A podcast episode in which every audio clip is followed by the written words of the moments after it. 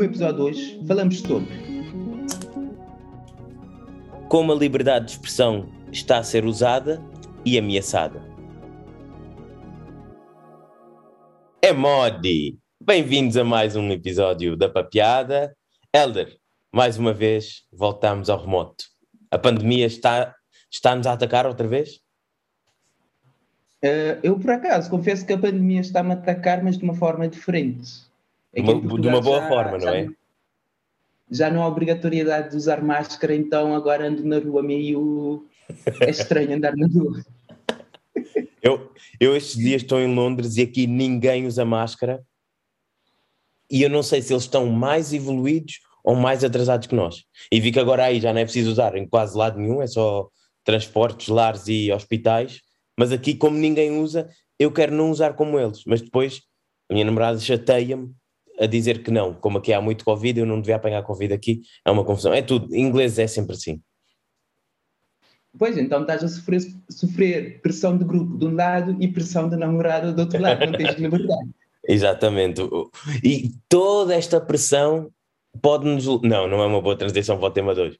Mas hoje, 23 de Abril, um, vamos falar sobre um tema que podemos dizer que foi uma das coisas, uma das muitas coisas boas que o 25 de Abril de 74 trouxe a Portugal, aqui falar mais no contexto português, que, e também que é uma coisa que agora está muito na moda, falar sobre a, a liberdade de expressão. O que é que tu achas sobre a liberdade de expressão, caríssimo Helder? O que eu acho sobre a liberdade de expressão? Hum, por acaso não tinha pensado nisso. O que é que eu acho sobre a liberdade de expressão? vamos preparar um episódio, vamos pesquisar sobre tudo, mas o que é que nós achamos sobre o tema? Ah, isso eu não sei. Não, é, é, que eu pesquisei sobre a liberdade de expressão, mas não pensei o que é que eu acho sobre o mesmo. Então, mas é como tu dizes, é uma. é uma da, da... A papiada não existiria se, se não houvesse liberdade de expressão. Sim, se não houvesse liberdade de expressão, não é só a papiada que não existiria, há muitas coisas que não existiriam. E não, mas vamos começar com as coisas importantes. Papiada. Sim, papiada, sem dúvida. Sim. E e outra coisa que eu descobri que também sem liberdade de expressão não, ia, não existiria é a pornografia. Sabias? Lá Enquanto está. a prostituição é proibida, a pornografia não é porque a pornografia entra dentro do scope da liberdade de expressão, porque tem uma câmara, estás a exprimir, é arte, liberdade de expressão. Enquanto que pornografia, como não, não é arte, lá está, não é. Então, será que se houver prostituição com uma câmara ligada e que seja consentido por ambas as partes deixa de ser prostituição e passa a ser pornografia? É bem capaz. Não sou advogado para interpretar a lei dessa forma, mas tudo indica que sim. Ah, mas também o, o, o, pronto, um tema que tem estado mais ou menos em voga estes dias é aqui o teu amigo, outra vez a fazer barulho e toca neste tema, por isso é que vamos falar dele. Sim, sim, que é a questão, quanto é que custa a liberdade de expressão? Tu tens um preço lá, se fosse um valor monetário, se alguém me tivesse que dar dinheiro para eu não falar de temas que eu gosto, só para tipo não chatear ninguém, acho que ainda não se inventou um valor para isso. Ou então ah, muito okay. dinheiro e eu depois tipo nunca mais trabalhava na vida também não me chateava, não? uh, Não, mas agora que tocaste nisso de dinheiro, eu lembro-me de alguém ter dito uma vez que o Belmir de Azevedo, que na altura era o homem mais rico de Portugal, que ele dizia que a única motivação dele em querer ser muito rico é porque o dinheiro permite-lhe dizer o que ele quer e depois, se for processado, paga um advogado para resolver o problema. Que isso e era também... para ele a maior vantagem de ter muito dinheiro. Também é conhecido como o fuck you money. Exatamente. Why, why, why have you fuck... Why... Não, o code é Why having fuck you money if you can't say fuck you? e como é que o outro, para não seres acusado de plágio com boa liberdade de expressão que existe, tens que dizer de onde é que, qual é a source. Não, a source é Bob Axelrod. Mas, sim, falando aqui em Fuck You Money, supostamente o Elon Musk quer comprar o Twitter por 46,5 bilhões de dólares e ele alega que quer fazer, comprar o Twitter, que é para transformar o Twitter num, numa plataforma de liberdade de expressão, porque há muita censura na internet, principalmente nas redes sociais. O que é que tu Ou achas seja, disso? Ele quer comprar uma plataforma que ele usa para fazer o que ele diz que falta na plataforma. Exatamente. Hum, eu acho que isso é mesmo um problema de primeiro mundo. Eu tenho tanto dinheiro que agora vou comprar uma plataforma que eu já uso a fazer o que eu quero que ainda se faça mais na plataforma. Pois é, é um paradoxo assim um bocado estranho. Mas pronto, eu também se tivesse 46 bilhões de dólares, acho que ia gastar numa parvoíce qualquer, não é? Não, mas eu, eu aqui até certo ponto concordo com ele. É que há muita censura na, nas, nas, nas, nas, redes sociais e nas várias plataformas. Então, o que ele diz é, não, por exemplo, o, há pessoas que foram, foram banidas do Twitter. O exemplo é o Donald Trump. Eu não concordo com as coisas que o Donald Trump diz, mas será que banir o homem é de toda a melhor solução? Onde é que está a liberdade de expressão? O homem pode até dizer as neiras, mas. Mas lá está. Aqui é. O Twitter é uma empresa privada. Eles podem aceitar ter um tipo de conteúdo ou não. Aqui fica ao cargo do Twitter.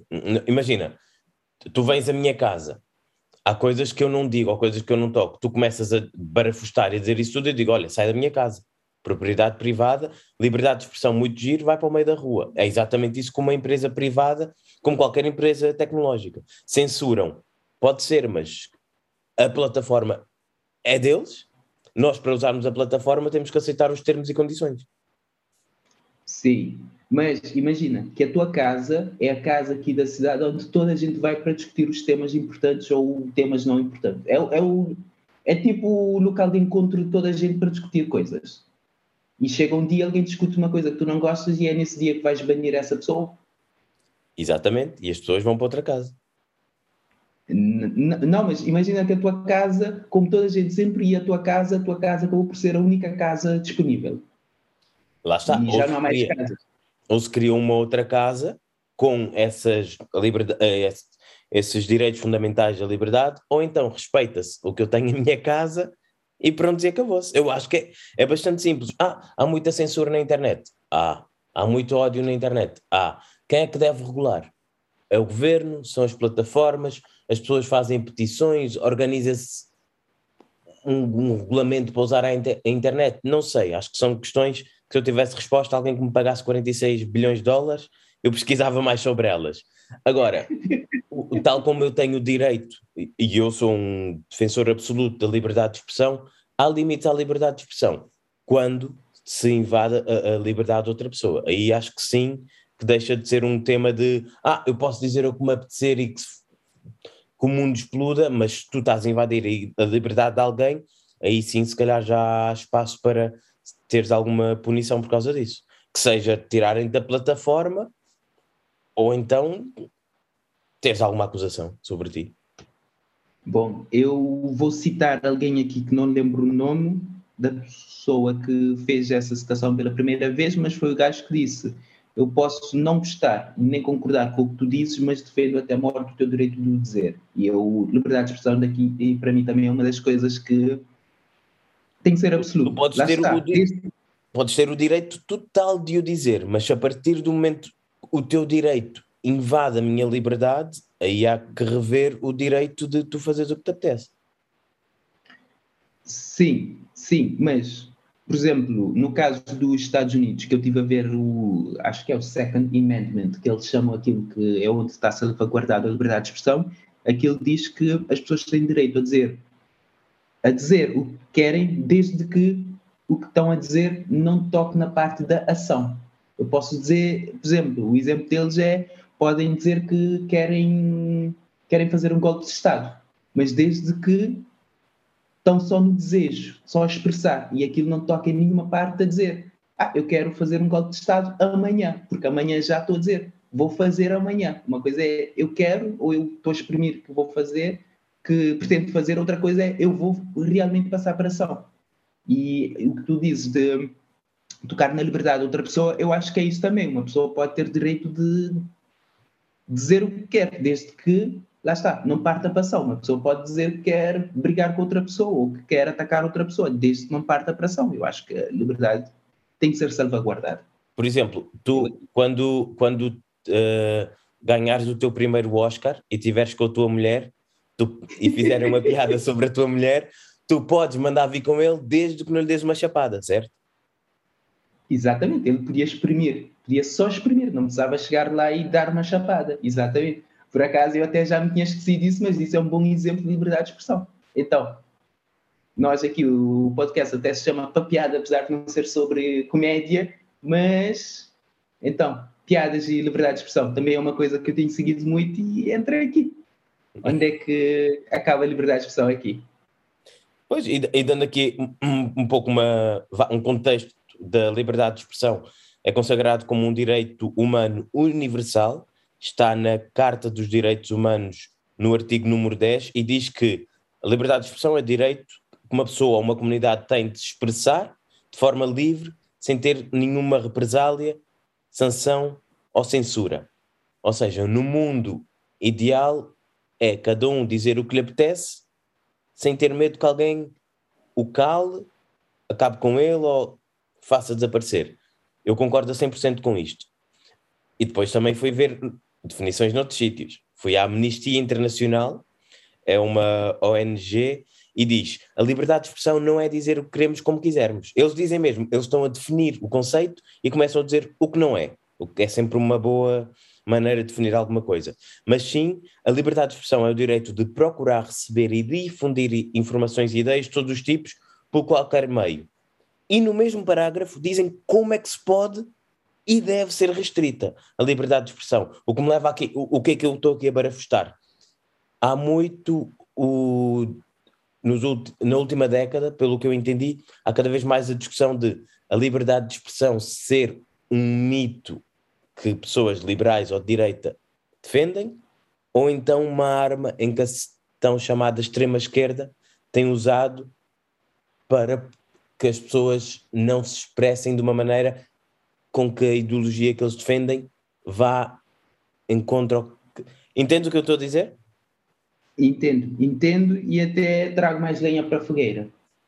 Queima aí. Que é a coisa que começa a mudar de figura, que é o, o pessoal mais de esquerda já começa a fazer censura também quando é temas que eles não gostam, e o pessoal de direita já começa a dizer, estão a ver esse pessoal de esquerda, quando é temas XY dizer que eles não gostam, eles fazem censura. E nós é que somos os, eh, os verdadeiros uh, defensores da, da liberdade de expressão. E então já começa a ver esse shift, porque já há muito aquela coisa de ah, não, temos que viver num, num, ambiente seguro, onde só é dito, discutido e defendido aquilo que nós acreditamos, aquilo que nós queremos. E isso não é liberdade de expressão para mim.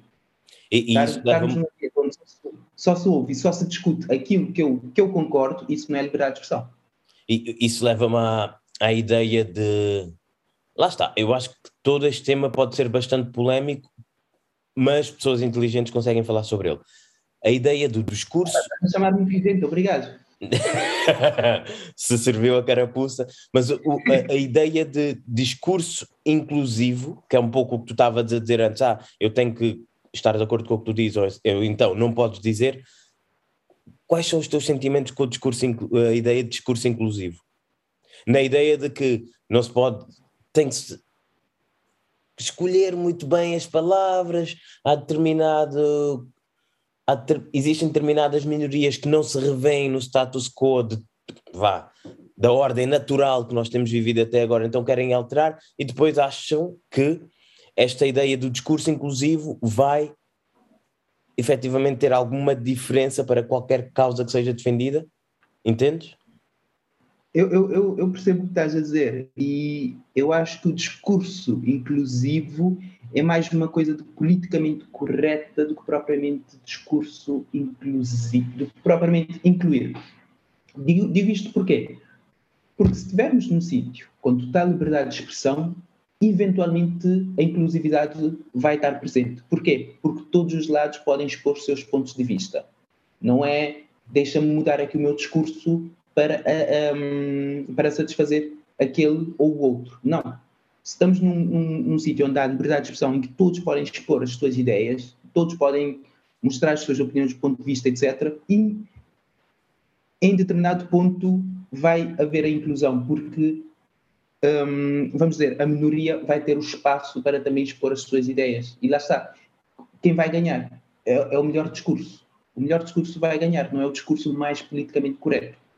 E isso de estarmos a medir palavras para dizer as coisas é mau porque às vezes certas ideias ficam de fora. E eu prefiro estar numa discussão, por exemplo, sobre, sobre racismo, em que eu consigo perceber o ponto de vista da outra pessoa, em que a outra pessoa não tem que medir palavras para falar comigo, porque se a pessoa me diz exatamente o que pensa, sente e a sua opinião, eu vou conseguir melhor preparar o meu discurso para mostrar àquela pessoa, por exemplo, que aquilo que está a dizer não é verdade. Mas se a pessoa está a medir palavras para dizer as coisas, o que eu quero ouvir, é claro que eu vou ganhar aquele debate. Vou ganhar aquele debate, mas não ganhei, um, não mudei a opinião da outra pessoa. Essa pessoa termina a discussão comigo, vai discutir com outra pessoa e vai expor as suas ideias, porque não aprendeu nada comigo, porque teve que medir as palavras e dizer o que eu quero ouvir.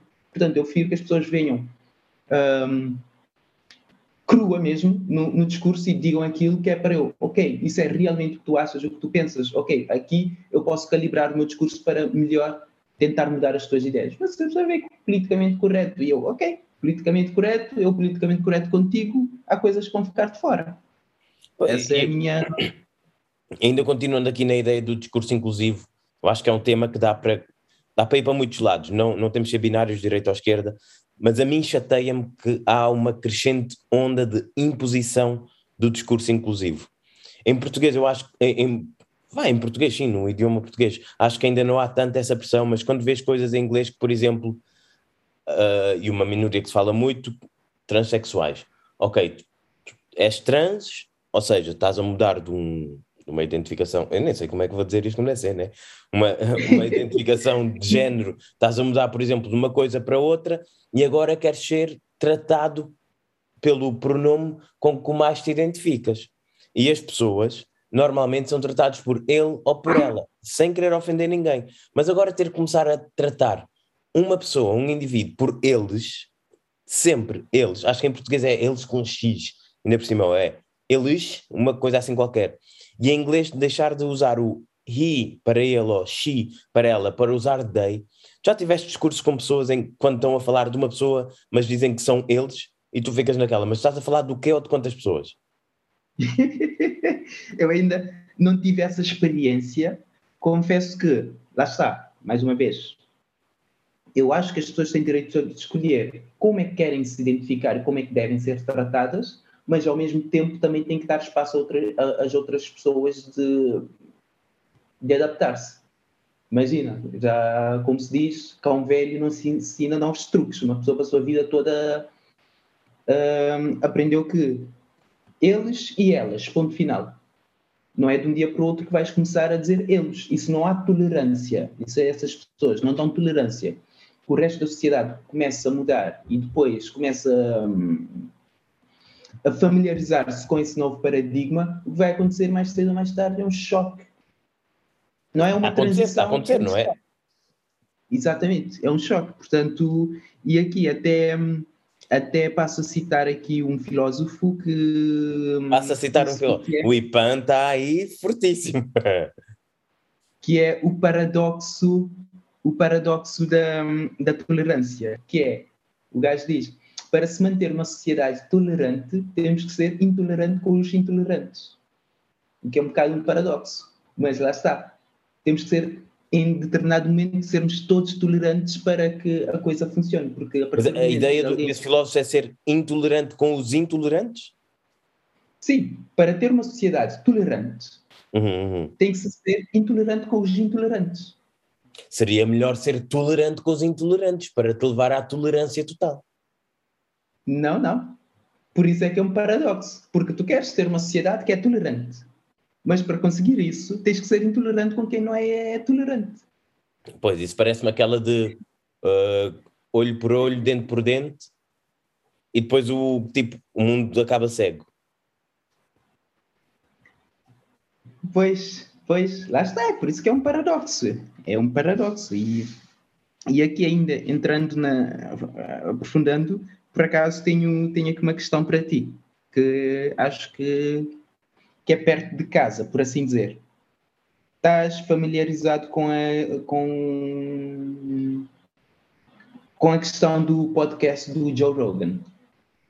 Sim, vagamente. Ou seja, o Joe Rogan tem um podcast onde ele leva leva convidados de tudo quanto é canto. Leva tanto, pode levar o Bernie Sanders. É tipo a piada, vá. Exatamente, é, é, tipo uma piada menos fixe em inglês, né? Yeah, e com esteroides, com muito dinheiro. Nós fazemos isto por amor à é... camisola, por isso.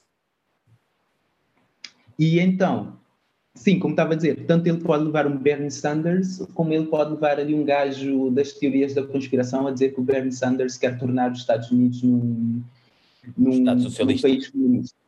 Sim, num país comunista. Então o gajo leva tudo. E algumas das pessoas que, que ele leva é pessoas que defendem algumas teorias da conspiração, são pessoas anti-vacina, etc.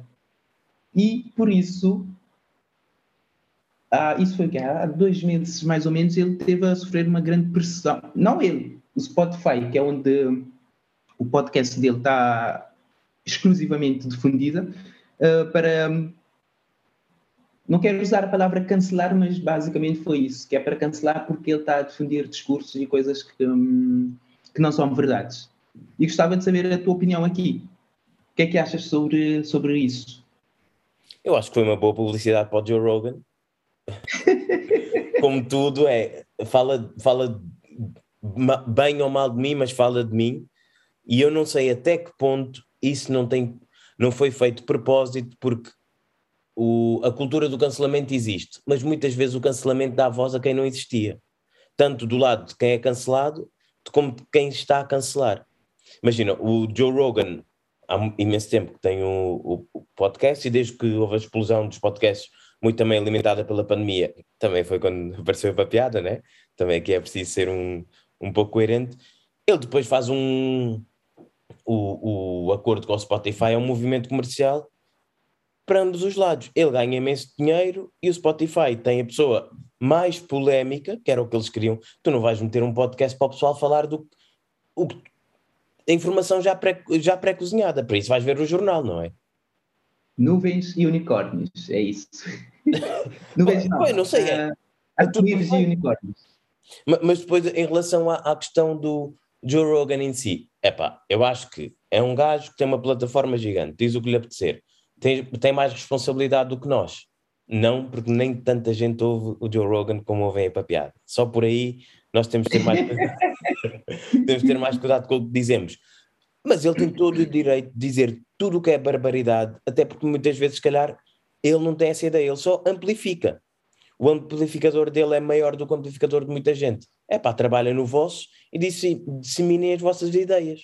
Acho que é mais por aí, é só uma questão de o Spotify pagou imenso dinheiro a um gajo que fala sobre muita baboseira. É pá, mas há tanta gente a falar baboseira grátis que é melhor que te paguem e fales por ela.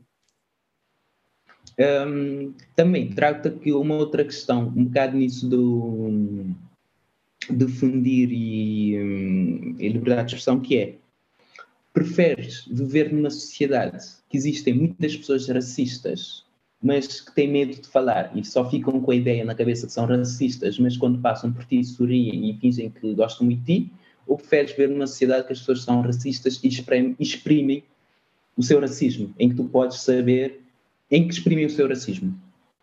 Ok. Uh, eu não sei quanto tempo é que isto depois me pode vir chatear, mas tu estás a, essencialmente a perguntar-me se eu prefiro viver em Portugal ou nos Estados Unidos?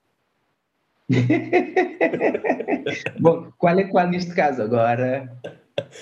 Uh, não, vou deixar, isso eu vou deixar em aberto uh, a interpretações, que é para não ferir ninguém, mas sendo que eu vivo em Portugal, nunca vivi nos Estados Unidos, eu acho que lá está, a ideia de Portugal ou Estados Unidos ou qualquer outro sítio ser ou não, na essência, um país racista ou ter pessoas racistas. Lá está, eu acho eu não sou daqueles que diz que o racismo não existe. Acho que quem diz isso está à procura de atenção, porque é um tema fraturante. Então eu vou-me colocar aqui numa das margens que é para ver se o pessoal me segue. Essencialmente é a teoria de não existir racismo. Uh, depois eu acho que existe racismo em todo lado, mais vá nos sítios onde é mais, se calhar, passivo, que é a primeira parte da pergunta, ou se calhar num sítio onde há mais liberdade para os grunhos se mostrarem essencialmente racistas, com toda a identidade que eles mostram ser racistas, por isso eu, como parte de uma minoria, uh, a cagar, desde que ninguém me chateie a cabeça. Uh, acho que já conheci pessoas racistas e acho que já eduquei pessoas racistas a abandonarem o racismo, porque eu acho que, como qualquer ismo, é uma crença. Depende no que tu te fores alimentando, aquilo cresce ou aquilo desaparece. Acho que por aí é, é um pouco a ideia de racismo. E depois, se, se, é, se é, em Portugal ou nos Estados Unidos, uh, lá está. Tu também vives em Portugal já há algum tempo. Tu achas que Portugal, e aqui vou mesmo direto, é um país racista ou não? Hum. Eu. Isso é uma, uma boa questão. Se Portugal é um país racista ou não.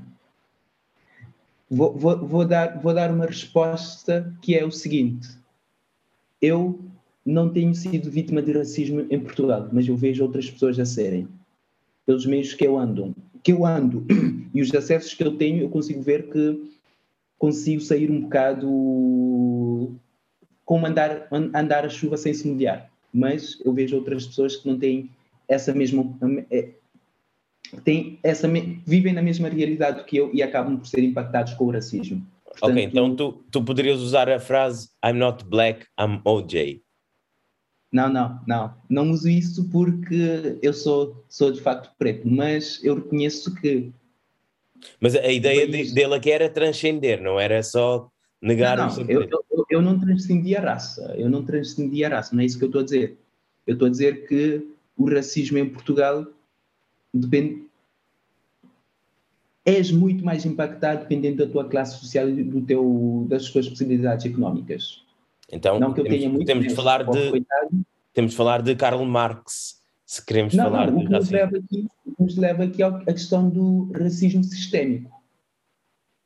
O racismo sistémico que é quando há todo um sistema em que quanto mais pobre, mais és vítima desse, desse racismo que, está, que é sistémico na sociedade. Enquanto que à medida que vais ganhando alguma liberdade económica, vais conseguindo sair, sair, sair disso. Portanto, o país em si, o país é, mas lá está, é aquele racismo sistémico que, que, que, já, que já existe, que já existe, que é tanto aquela coisa de conheceres uma pessoa e a pessoa logo partir do princípio que ah, aquele preto ali deve trabalhar nas obras, que já me fizeram essa pergunta, então, tu trabalhas nas obras? Eu, não, não trabalho nas obras. Eu, eu acho que por acaso é um tema que nunca, nunca viemos falar abertamente sobre ele, o racismo. Já, já tocámos, como estamos a tocar agora, imagina, temos um tema e vamos lá parar, mas assim de fazer um episódio sobre ele, porque eu queria continuar a falar sobre isto, mas vou puxar uh, de volta aqui um bocadinho para a liberdade de expressão, mas fazendo a ponto com o racismo, tu achas que num, numa realidade onde há qualquer tipo de intolerância, de preconceito, deve haver abertura a que essas pessoas tenham, lá está, aqui liga à liberdade de expressão, tenham um discurso que incentiva o ódio, ou aí já é uma das linhas vermelhas que a liberdade de expressão não, não deve cruzar? O discurso ao ódio, não. Eu acho que as pessoas têm todo o direito de expor as suas ideias e, e aquilo que acreditam sem incentivar o ódio ou o ataque às outras pessoas. Ou seja, uma coisa é dizer, ah, eu não gosto de imigrantes, não, não os quero aqui. Outra coisa é dizer, eu não gosto de imigrante, não os quero aqui, vamos todos batê-los e mandá-los para a sua terra. Eu acho que são duas coisas diferentes. Eu acho que a primeira pessoa tem direito a expor aquilo, que não gosta de imigrantes, pode não gostar, depois é, é debatendo e mostrando o porquê que os imigrantes são importantes para, para, para um país para onde vão, quais, quais são os seus contributos. Outra coisa é a pessoa que diz não quero, não gosto deles, quero, quero os fora daqui, temos que, que acabar com eles. Isso já. E como é que. Como é que... para esses eu sou intolerante. Porquê? Porque esses estão a ser intolerantes. Não, mas era o que eu ia perguntar. Esses, os segundos, como é que tu consegues falar com eles? Imagina, tu estás num jantar de diferentes grupos de amigos e conheces uma pessoa que está ao teu lado e vais ter que comer e falar com essa pessoa durante uma hora. Como é que tu levas essa refeição?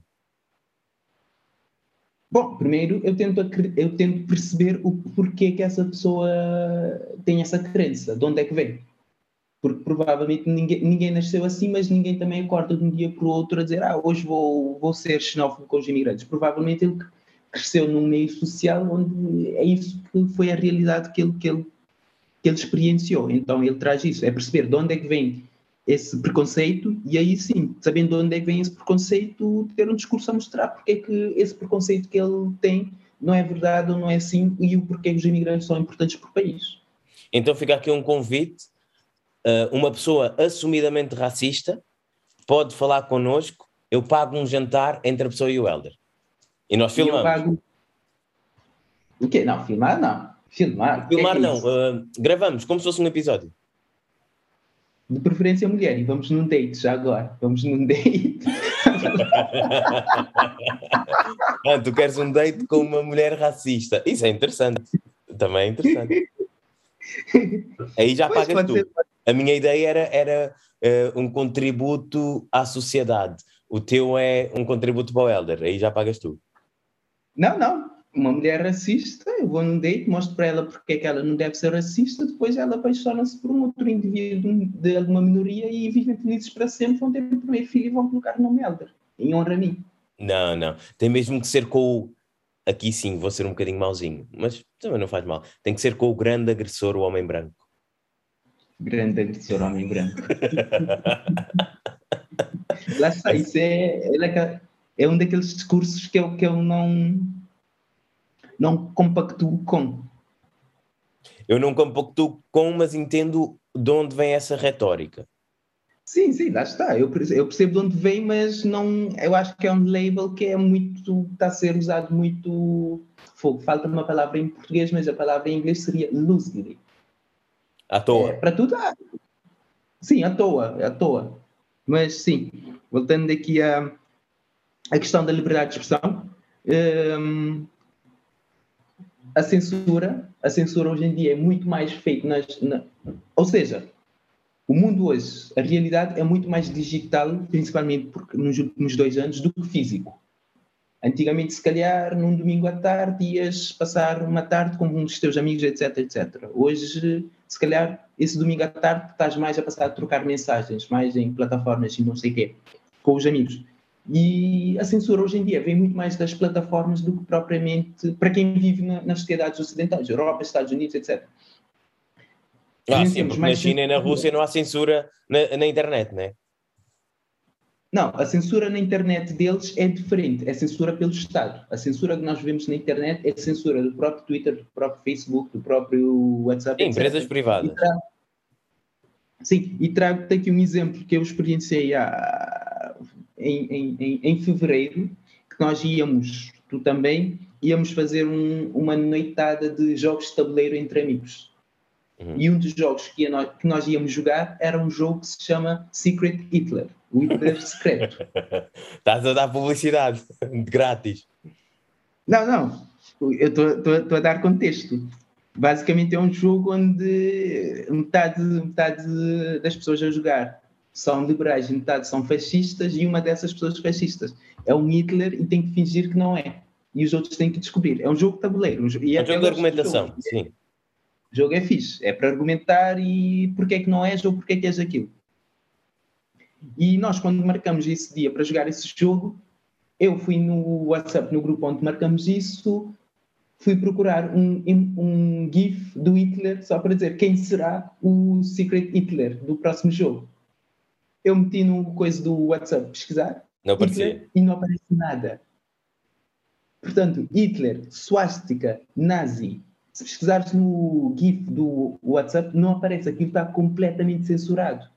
E é um daqueles casos que eu, eu não fui à procura de, daquilo porque eu acreditei. Eu fui à procura daquilo para ridicularizar. E afinal os gajos, não, não. Não tens liberdade de dizer que o Hitler é, é um idiota. Por exemplo, um emoji dele a dizer que é um idiota. Ou que aquilo é estúpido. Sim, mas aqui, lá está, aqui também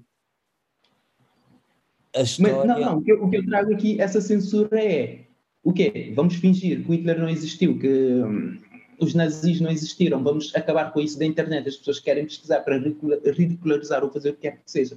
Não encontram? Ou como é que vai ser aqui? Eu acho que é, que é muito mal. É uma parte má da história, mas se uma pessoa quer pesquisar e meter um emoji de a gozar com o Hitler, deve conseguir fazer. Por que não? É uma parte muito má da história e é, ainda por cima há pessoas que dizem que não aconteceu, não é?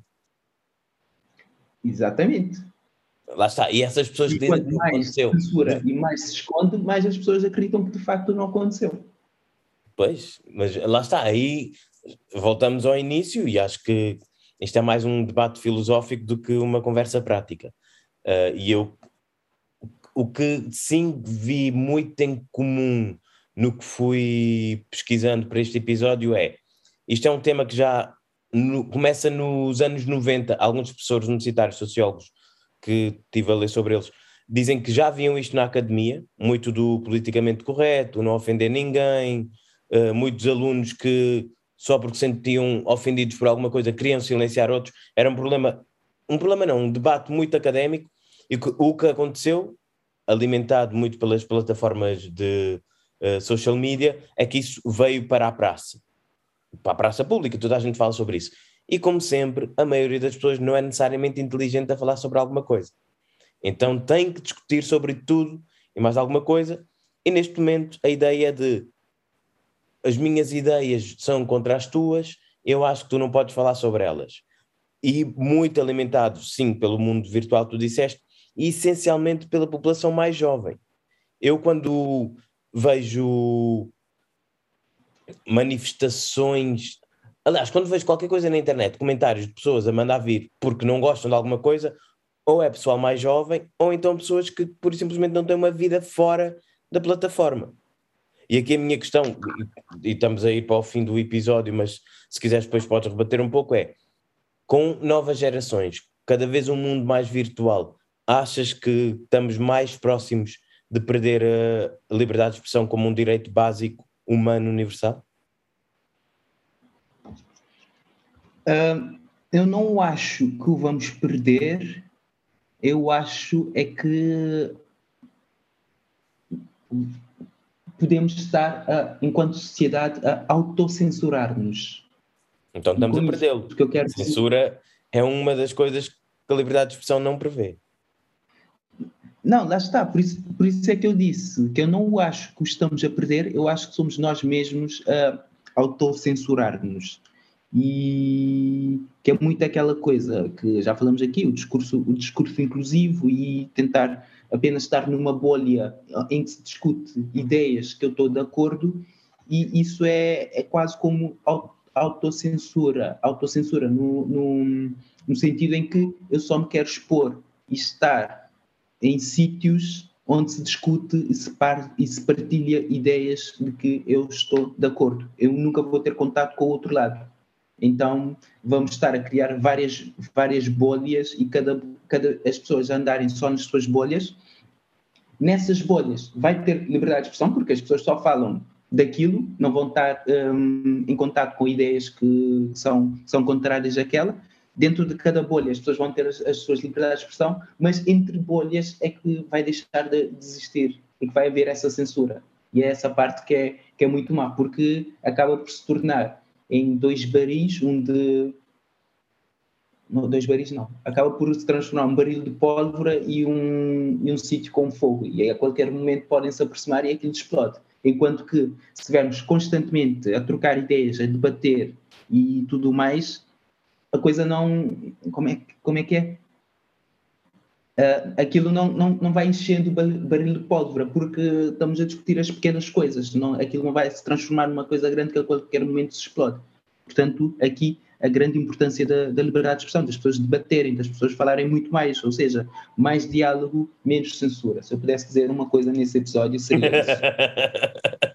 mais diálogo, menos censura. E acho que isso é um pode ser um dos. Vamos fazer isso quando tivermos o nosso rebranding e vamos meter isso em latim debaixo do logo.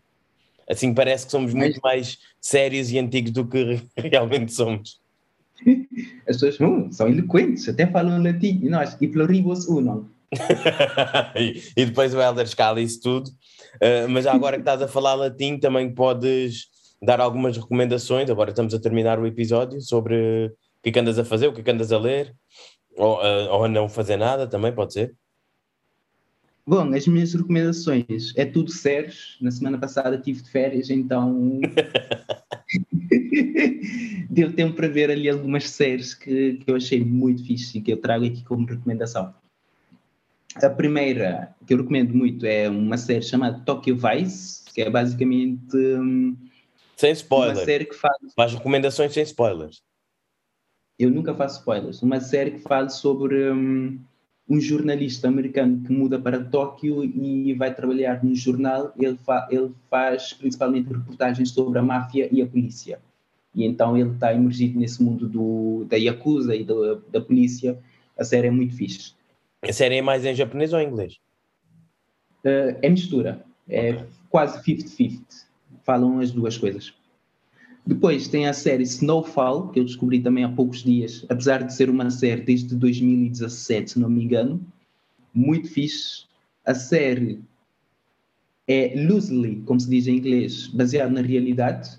Não sei se ouviste falar da pandemia do, do crack no, em, em Los Angeles nos anos 80. E a série gira à volta disso. Então a série mostra, fala como é que, que surgiu isso da, da um, crack cocaine em, em, Los Angeles, o papel da os, as gangues, o, a CIA, etc. Não é baseado na realidade, é a realidade é usada como inspiração.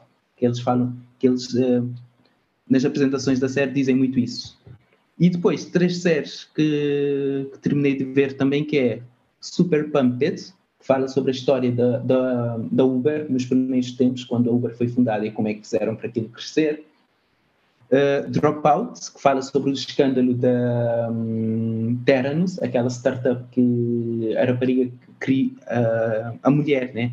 Uh, Elizabeth Holmes criou e teve milhões e milhões de investimento e a, a startup valia bilhões e afinal não tinha nada por dentro, era só praticamente uma scam.